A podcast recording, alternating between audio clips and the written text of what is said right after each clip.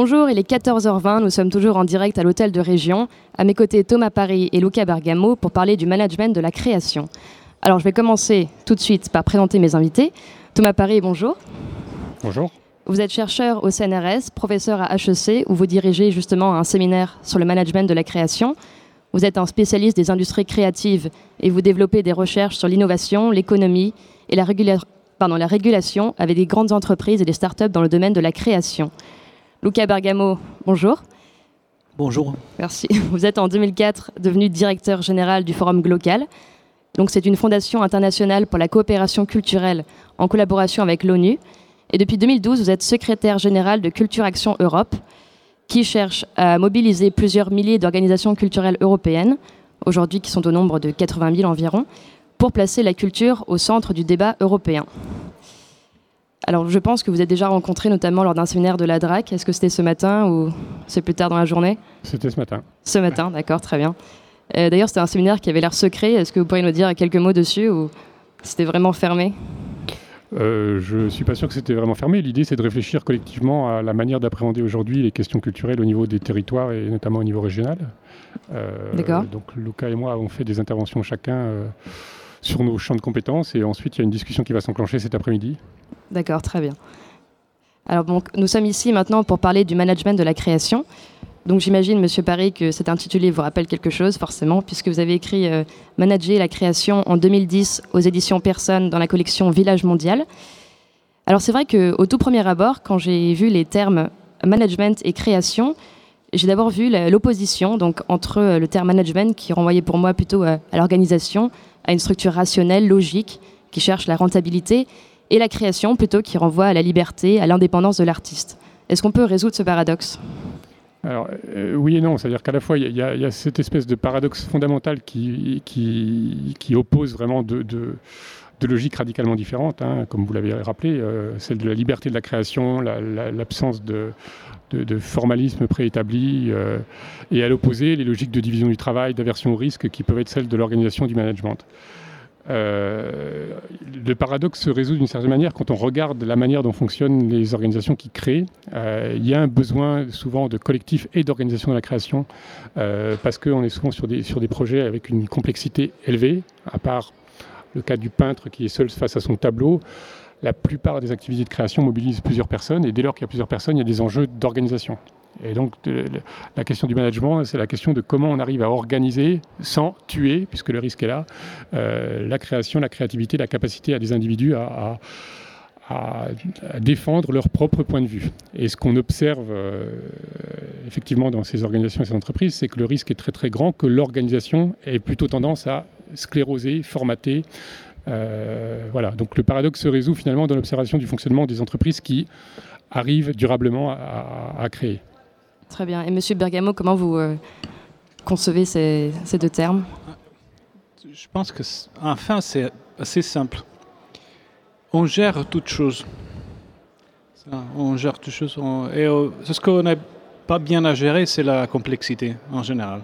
Donc, euh, je vous renvoie à un beau livre écrit par Edgar Morin qui s'appelle La méthode sur ça comment l'organisation est nécessaire pour transformer le chaos non, dans, euh, non, dans un ordre qui est un ordre de changement. Euh, tout le processus humain, ils sont organisés. Le point, c'est plutôt comment on peut mettre en place euh, des organisations qui soient capables de tolérer le changement continu, de tolérer qu'il y a un attendu non, qui modifie l'organisation elle-même, euh, plutôt, et peut-être pas simplement tolérer, mais favoriser cette, euh, cette, dynamique. Euh, ça, typiquement, ce n'est pas le, mécanisme de fonctionnement des institutions, mais dans, non, dans le domaine de la, si vous voulez, de la vie, de l'activité privée, ça certainement est possible. et même, non, si vous regardez l'histoire de la création dans le passé, mais dans les, les grands euh, laboratoires des artistes, euh, pensez à Raphaël ou Michelangelo, non? C'était certainement des activités qui étaient très fortement organisées, mais ça s'en empêchait tout à fait non, de faire de la grande création. Donc, euh. D'accord, mais du coup, quel est le profil alors d'un manager de création? Qu'est-ce que c'est? Quel est l'expert? Ah, Ça, c'est plus compliqué. Ah, c'est moi ou toi? Moi, je peux répondre. Euh, le, première caractéristique de ce profil, c'est que c'est quelqu'un qui comprend la création et qui accepte euh, les caractéristiques fondamentales de la création, qui sont le fait que c'est un processus initié par un individu euh, qui exprime une subjectivité, donc il n'y a pas de rationalité, donc on n'est pas sur des logiques où il faut essayer de, vérifier que les projets proposés répondent à une demande ou un cahier des charges. Et donc l'enjeu principal, il est là, il est bien de comprendre la spécificité de l'activité de création.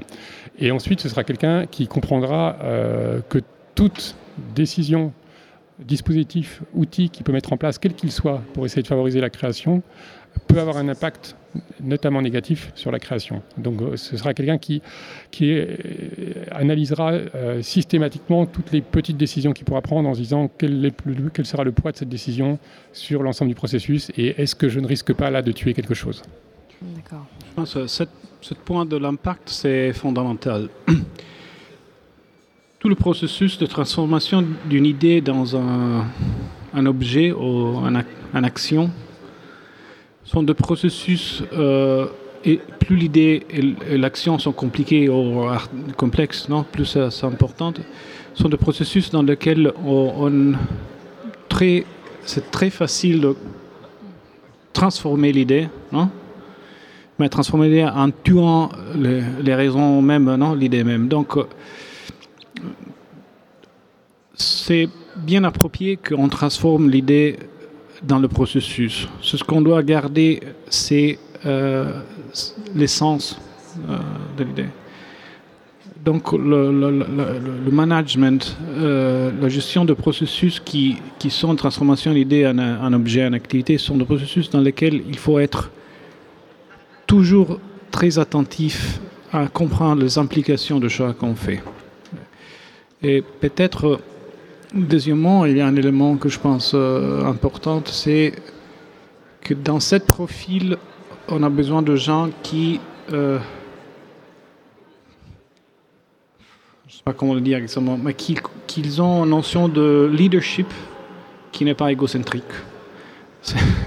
On, a une responsabilité, donc c'est de prendre la responsabilité, de la gérer, de la amener sous propre pôle, non, de faire des choses qui sont relevantes, mais au centre du processus, ce n'est pas ma personne, c'est le résultat d'un exercice qui est largement collectif. C'est pas non, c'est pas simplement un individu. ça, c'est petit. Je suis pas totalement convaincu que la création c'est toujours euh, le résultat d'une initiative individuelle. Certainement, il y a des individus, non, mais parfois, surtout dans, certains milieux, c'est l'exercice aussi d'une coopération. Donc c'est une idée qui se forme. Hein. il y a des rôles dans, les groupes, mais ça c'était une notation marginale. En fait, ce mot d'expertise, je l'ai trouvé directement euh, sur votre site internet, puisque vous êtes secrétaire général de Culture Action Europe, qui a d'abord vu le jour en 92 sous le nom de Forum européen pour les arts et l'héritage. Et donc, sur votre site internet, il expliquait que euh, c'est un forum européen qui a été considéré comme une source d'expertise par l'Union européenne et par sa politique culturelle.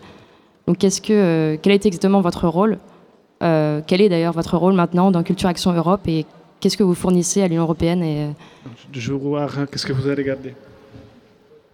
Ah, là, je, pour l'instant, je suis sur mon document Word, mais attendez, je peux aller sur le site internet. Parce que, parce que je pense que cette discussion sur le site internet est disparue, mais sinon, c'est ma faute.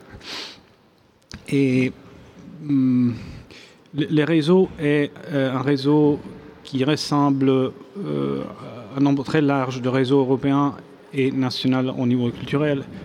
Et parmi eux, il est en contact à, peu près avec 80 000 organisations. Cet réseau a le bout d'inscrire euh, au, au cœur du débat public et de la décision publique le sujet culture et de le faire dans une idée de l'Europe qui est une idée d'un projet de, paix, hein, de démocratie culturelle.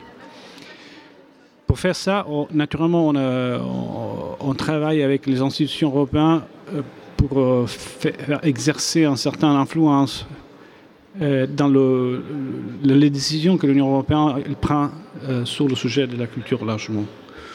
Ça veut dire qu'on on fait de la lobby, de l'advocacy. D'accord. Mais ça veut aussi dire qu'à à partir de 2012, donc, dont j'ai pris la direction de l'organisation, on travaille pour construire, pour construire, favoriser la construction au niveau de territoire, de collectivités, des agents culturels et de la société civile qui se battent pour euh, que le sujet culture soit traité euh, ou mis plus au centre du débat public et de la débat institutionnel.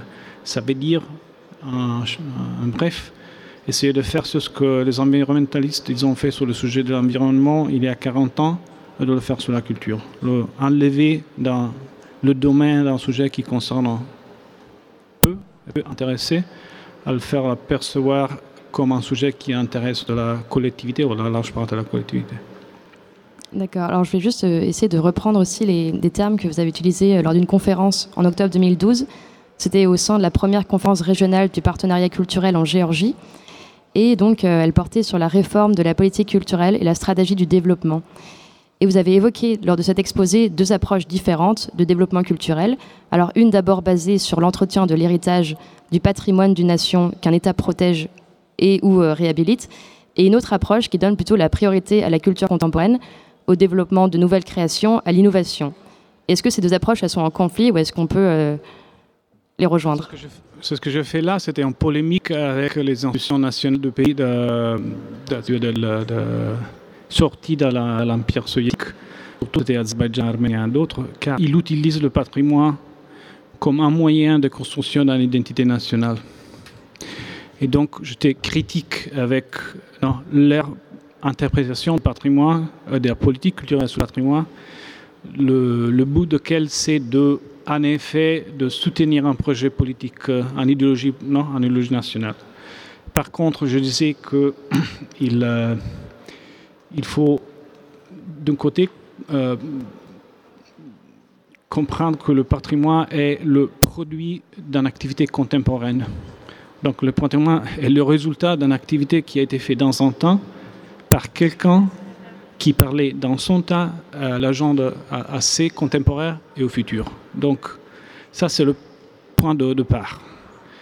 Et donc qu'il faut considérer que ce patrimoine c'est un élément de la culture contemporaine sur lequel la culture contemporaine a le droit de s'exercer. Et deuxièmement, je disais que pour euh, le projet européen, le contemporain, donc la dimension contemporaine de politique culturelle est plus important parce que le projet européen, c'est plus important. Peut-être euh, je devrais corriger, mais euh, je sais.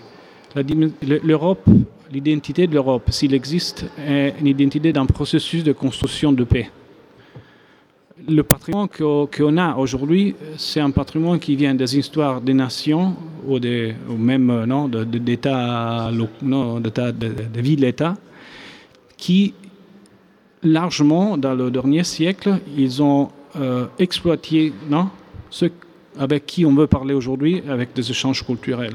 Si on imagine que la diplomatie culturelle européenne, il se base sur la sur l'exposition de patrimoine culturel européen, ça signifie qu'on ne se met pas dans un, non, en ligne avec l'identité culturelle potentielle de l'Europe et on se met dans une relation avec euh, nos partenaires, nos voisins, dans la même relation colonialiste que non, qu'on avait auparavant. Par contre, si on investit sur la contemporanéité de la production, sur l'échange même sur les traditions, des échanges qui sont aboutis à faire non, de nouveaux cultures. Donc on se met dans un processus de coopération au niveau de parité avec nos voisins.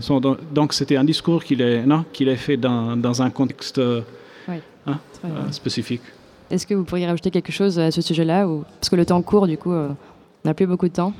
Bah, peut-être, enfin, Lucas est mieux, est mieux placé que moi pour répondre à ces questions, mais effectivement, je pense que la question d'identité culturelle est une question assez dangereuse. Alors moi, je l'observe plutôt du, point de vue des organisations. Dès lors qu'on s'interroge un peu trop sur son identité, euh, ça a tendance à figer les choses. Et donc, là, essayer de peut-être formaliser un peu trop en se, en se, pour un pays en se retournant sur son patrimoine ou en se focalisant sur son patrimoine, d'une certaine manière, peut arrêter le processus dynamique de création qui donnera lieu à, la, culture. La culture est un processus dynamique, c'est absolument pas un, processus statique sur lequel il faut se focaliser à un moment donné. Euh, euh, voilà, donc je, ne peux que corroborer ce que disait Lucas.